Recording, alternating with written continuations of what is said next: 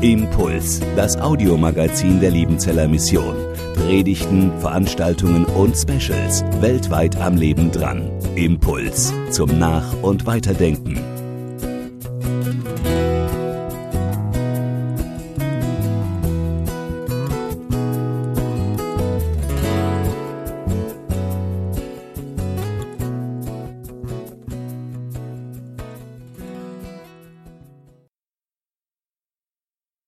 Euch und Friede von Gott, unserem Vater und unserem Herrn Jesus Christus. Amen.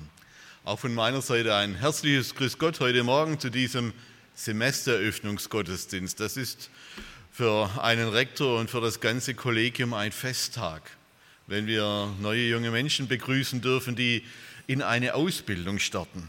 Und Anlässlich dieses Semesteröffnungsgottesdienstes geht es heute um ein Wort aus dem Alten Testament, Daniel 1. Und ich habe es überschrieben mit dem Titel Bildung in babylonischen Zeiten. Diese alttestamentlichen Kapitel sind manchmal schwer abgrenzbar und deshalb gibt es heute ein ganzes Kapitel als Predigtext. Daniel 1. Im dritten Jahr der Herrschaft Joachims, des Königs von Juda, zog Nebukadnezar, der König von Babel, vor Jerusalem und belagerte es. Und der Herr gab es in seine Hand, Joachim, den König von Juda, und einen Teil der Geräte aus dem Hause Gottes. Die ließ er ins Land Shinia bringen, in den Tempel seines Gottes und tat die Geräte in die Schatzkammer seines Gottes.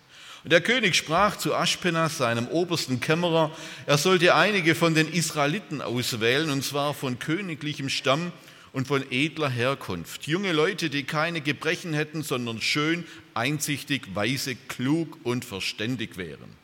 So wie unsere Studenten heute halt. Ne? Also fähig, an des Königs Hof zu dienen und er sollte sie in Schrift und Sprache der Chaldäer, das waren die Babylonier, unterrichten lassen.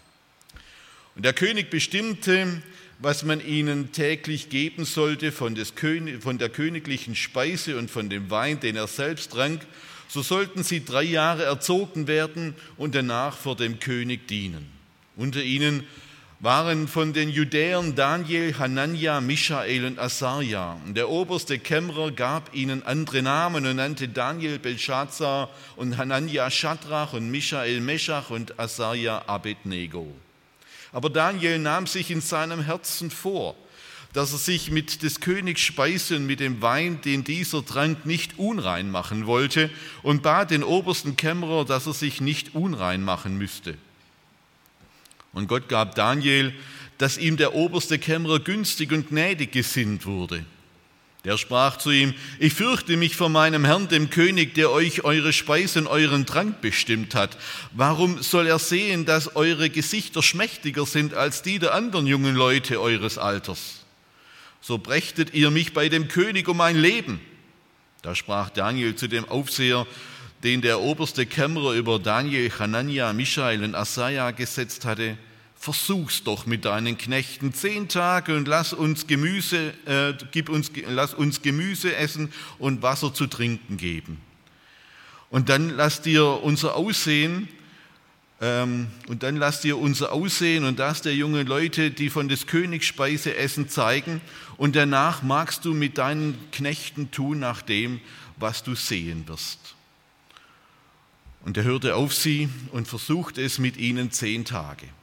Und nach den zehn Tagen sahen sie schön und kräftiger aus als alle jungen Leute, die von des Königs Speise aßen. Da tat der Aufseher die königliche Speise und den Wein weg, der für sie bestimmt war, und gab ihnen Gemüse. Und diesen vier jungen Leuten gab Gott Verstand und Einsicht für jede Art von Schrift und Weisheit. Daniel aber verstand sich auf Gesichte und Träume jeder Art.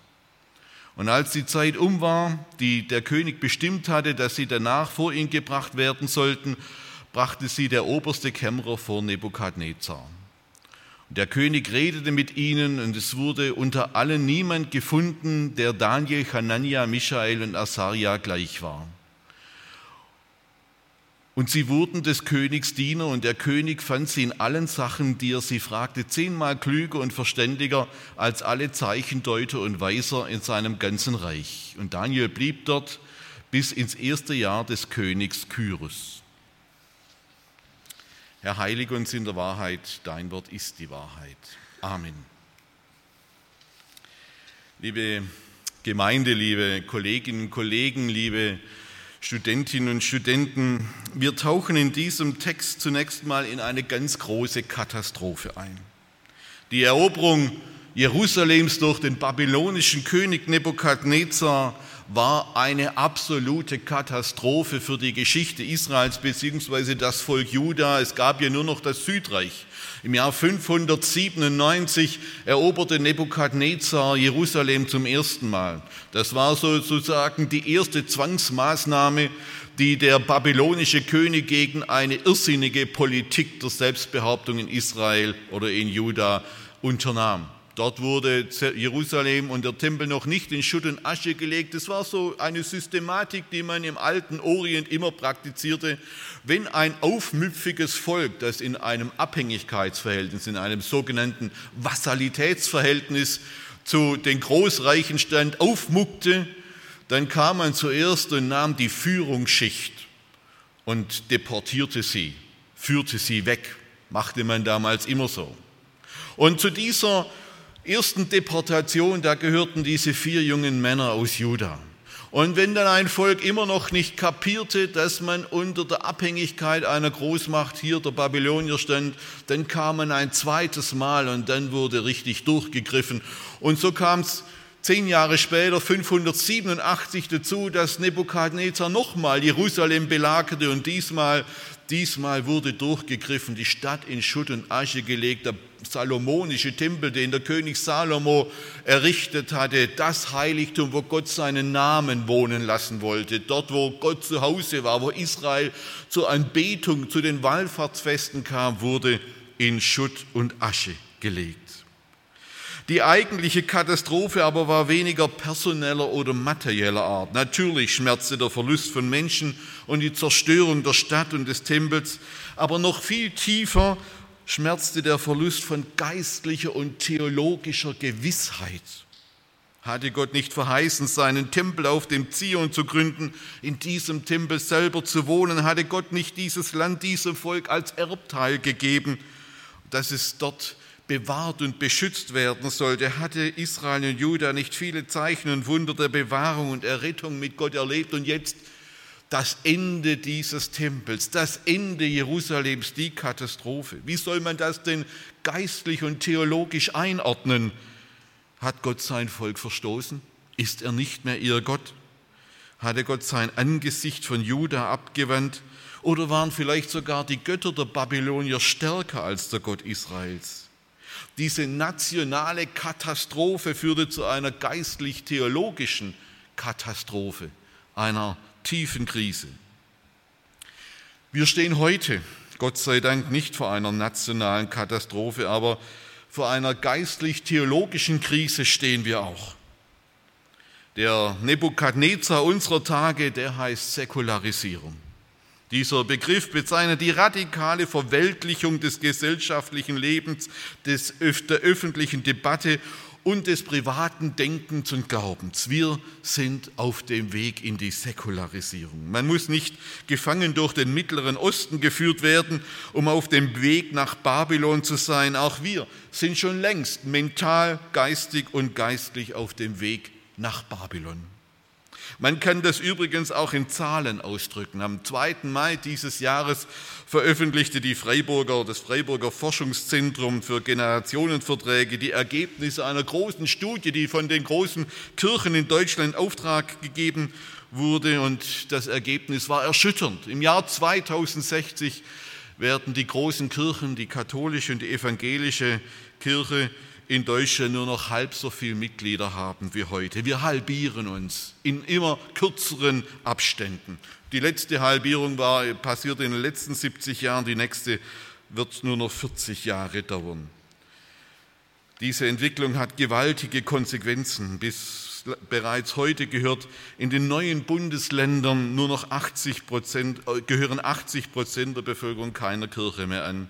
Hier breitet sich eine Kultur der Konfessionslosigkeit und der Gottvergessenheit aus. Man hat irgendwann vergessen, dass man Gott vergessen hat. Religion wird als etwas Sonderliches, Abstruses, Abnormales empfunden. In Nordrhein-Westfalen werden in den nächsten Jahren bis zu 1800 Kirchen als Gottesdienststätten aufgegeben werden. Dort gibt es heute 6000 Kirchen, Gemeindehäuser, fast ein Drittel wird geschlossen werden. Kirchen werden in Seniorenheime, Kindergärten und Konzertsäle umgebaut. Ein kurzer Blick nach Europa. Die Kirche von England hat sich seit 2002 in den letzten 17 Jahren mehr als halbiert, von 31 auf 14 Prozent der Bevölkerung.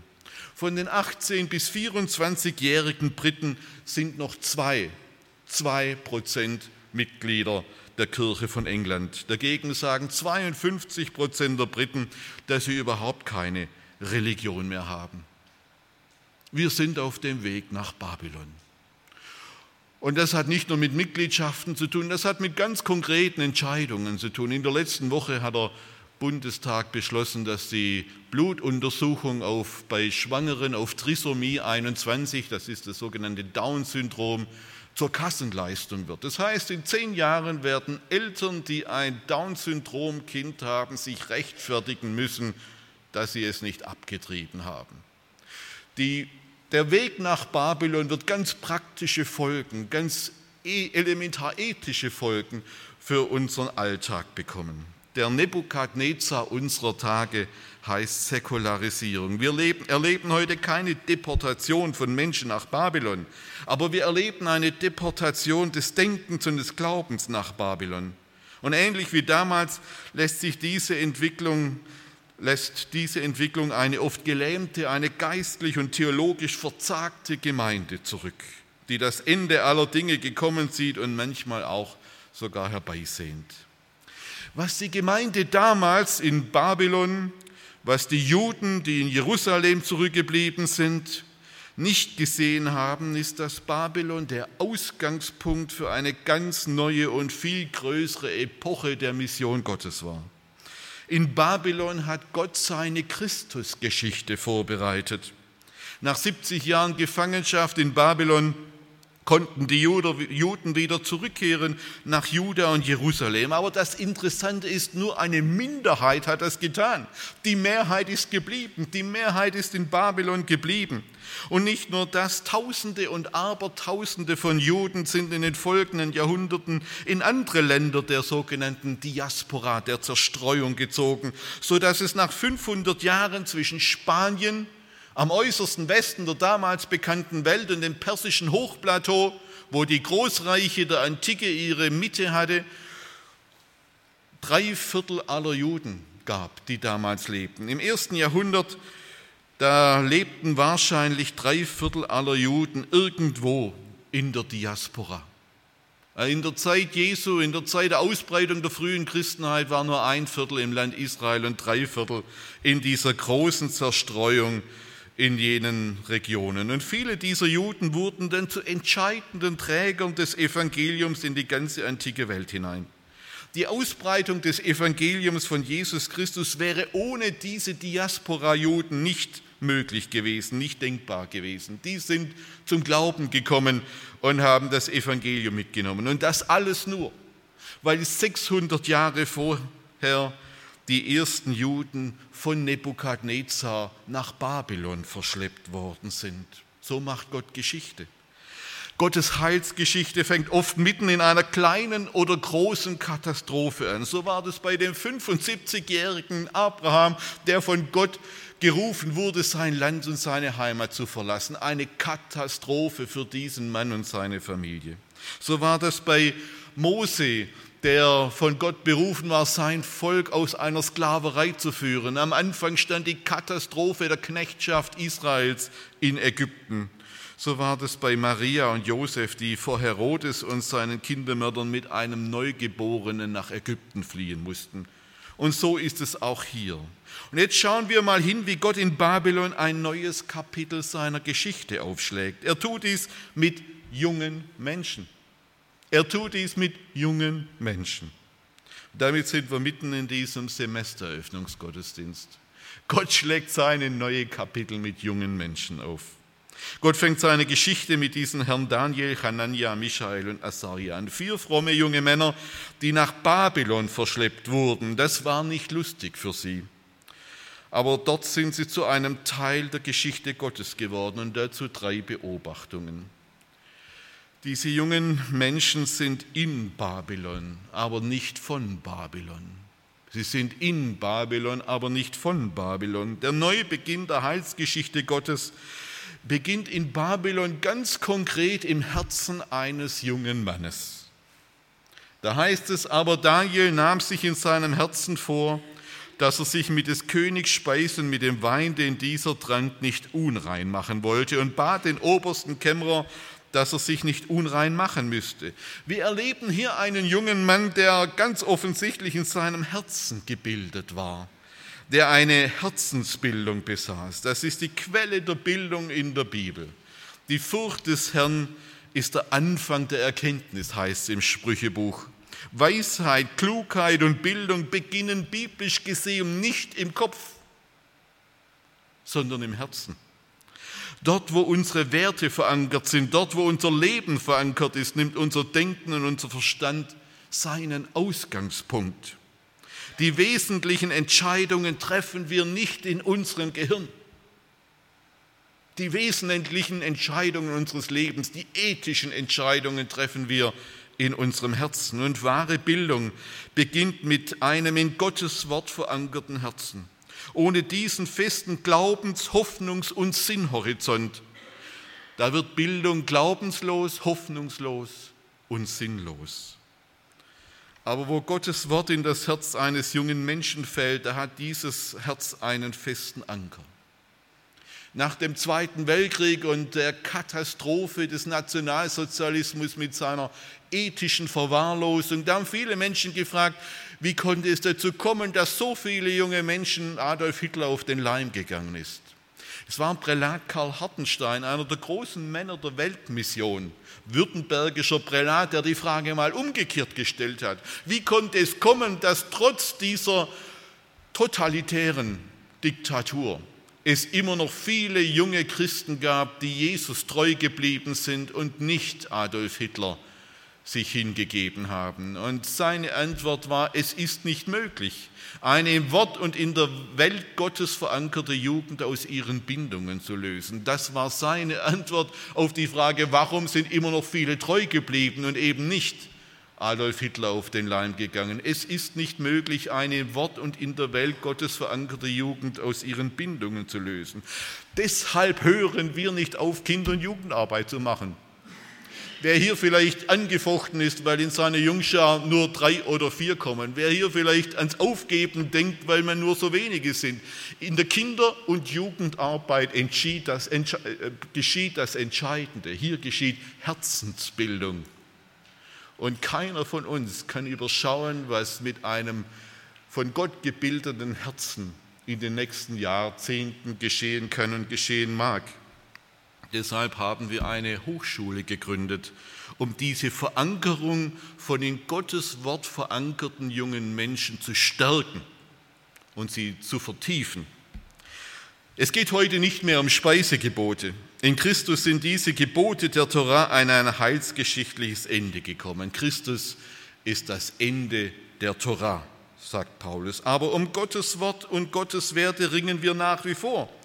Und in den großen Kämpfen um die aktuellen Fragen wird nur der bestehen, der in Gottes Wort verankert ist und der eine Herzensbildung durch dieses Wort erfahren hat, durch die er anders umgeht mit seinem Geld, mit seiner Zeit und mit seiner Sexualität. Wer Gottes Wort im Herzen trägt, der hält an seinen Werten fest, auch im Gegenwind einer Gesellschaft. Wenn Bildung zum Segen und nicht zum Fluch werden soll, muss sie im Herzen beginnen. Bildung hat immer etwas mit Ethik zu tun, mit einer Haltung.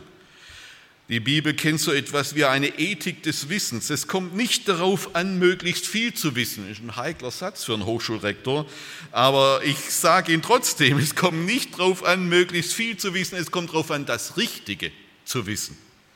Leben gelingt nicht, wenn man möglichst viel weiß, sondern indem man das Richtige weiß.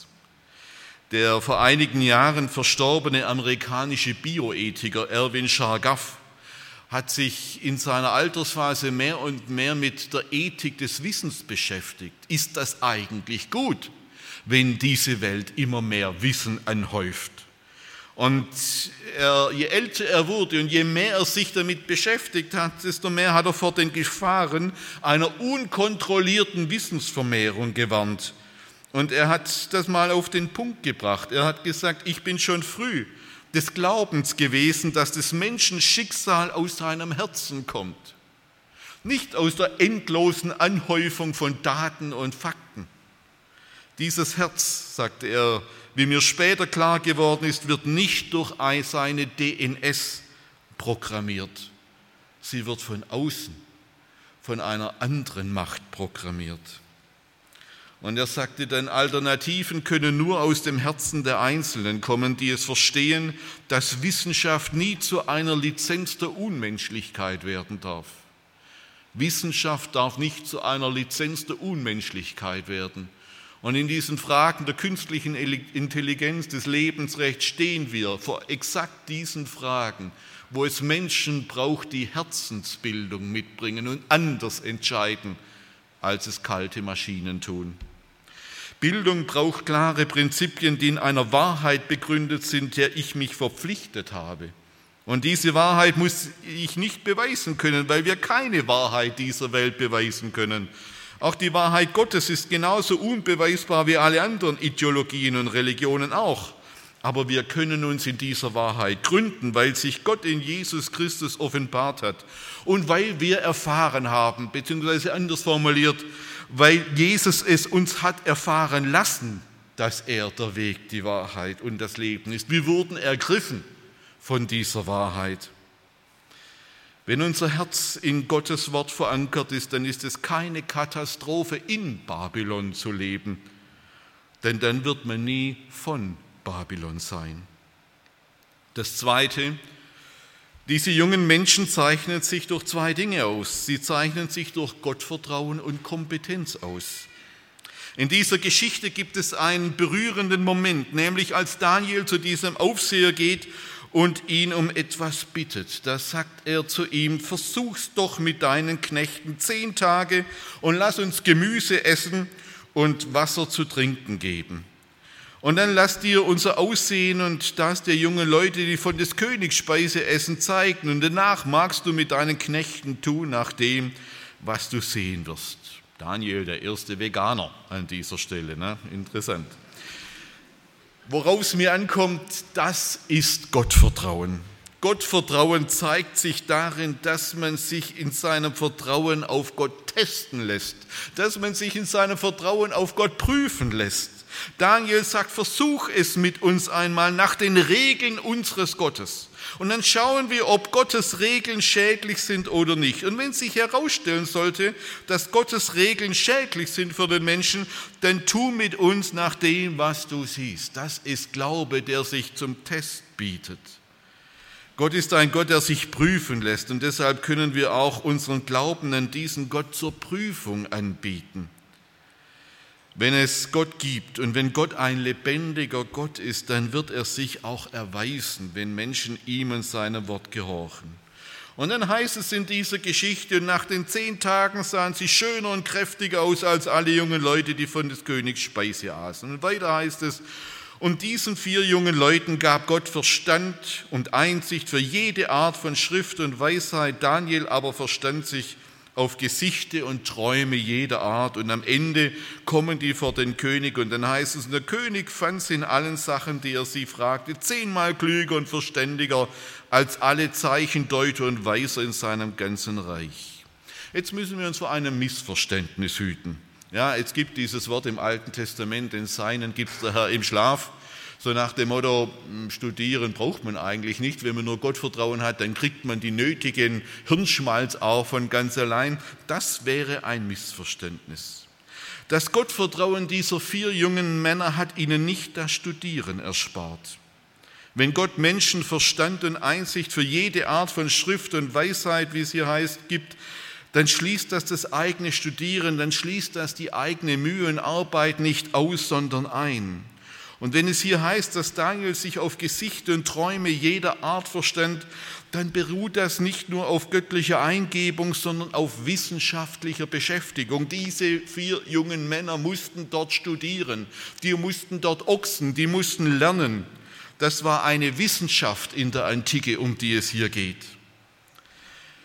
Das bedeutet aber auch, dass sich diese vier jungen Männer mit diesen Wissenschaften beschäftigt haben und sich mit ihnen auseinandergesetzt haben, obwohl es babylonische Wissenschaften waren. Wohlgemerkt, mit babylonischen Sprachen, babylonische Wissenschaft studieren. Ihr Gottvertrauen reichte so weit, dass sie sich Kompetenzen in der Beschäftigung mit babylonischer Wissenschaft angeeignet haben. Vor 50 Jahren gab es in unserer Liebenzeller Bibliothek noch einen Giftschrank. Einen Giftschrank, die damaligen, mit, ein Giftschrank mit Büchern, die damaligen Seminaristen und Bibelschülerinnen nicht angeboten, nicht eröffnet wurden. Die sollten sie nicht lesen, weil man sie vor falschen und irritierenden Gedanken bewahren wollte. Das war gut gemeint. Wissen Sie, heute stehen genau dieselben Bücher bzw. die Nachfolgewerke im Lehrplan. Heute stehen die im Lehrplan. Nicht, weil wir zu der Überzeugung gelangt wären, dass sie doch nicht so schlecht und schädlich wären. Nein, das nicht. Aber weil Gott uns die Auseinandersetzung mit babylonischer Wissenschaft und mit babylonischem Denken nicht erspart. Gott schickt sein Volk in die babylonischen Bibliotheken, nicht damit sie babylonisch werden, aber damit sie das babylonische Denken verstehen und auch die Weisheit entdecken, die durchaus auch in manchen dieser Büchern zu finden ist. Auch dort ist Weisheit zu finden. Gottvertrauen und Kompetenz. Wenn wir zu einem Teil seiner Geschichte werden wollen, dann brauchen wir beides. Dann brauchen wir beides. Ein drittes und letztes, diese jungen Menschen erleben eine Bildung im Schatten des Kreuzes. Bildung im Schatten des Kreuzes. Es ging für diese vier jungen Männer in Babylon durch viele Spannungen und Schwierigkeiten. Wer das Danielbuch mal gelesen hat, der kennt das. Es ging durch Feueröfen und durch Löwengruben.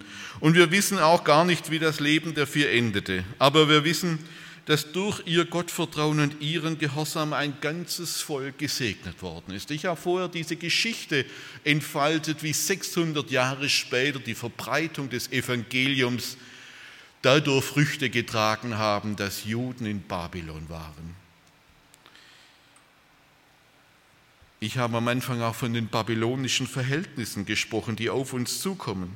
Wir werden nicht dorthin verschleppt, sondern Babylon wächst um uns herum. Und das Ergebnis ist das gleiche. Wir werden es als Gemeinde vermutlich deutlich schwerer haben als in den letzten 70 Jahren. Aber es kommt letztlich nie darauf an, ob wir es leicht oder schwer haben. Es kommt nicht darauf an, ob wir es leicht oder schwer haben, auch nicht in der Bildung, sondern dass wir Jesus mit Gottvertrauen und Kompetenz nachfolgen. Dann kann es durch Feueröfen und durch Löwengruben gehen, aber wenn wir ein Teil seiner Geschichte sind, dann wird das Ziel immer das Leben sein. Immer das Leben. Amen.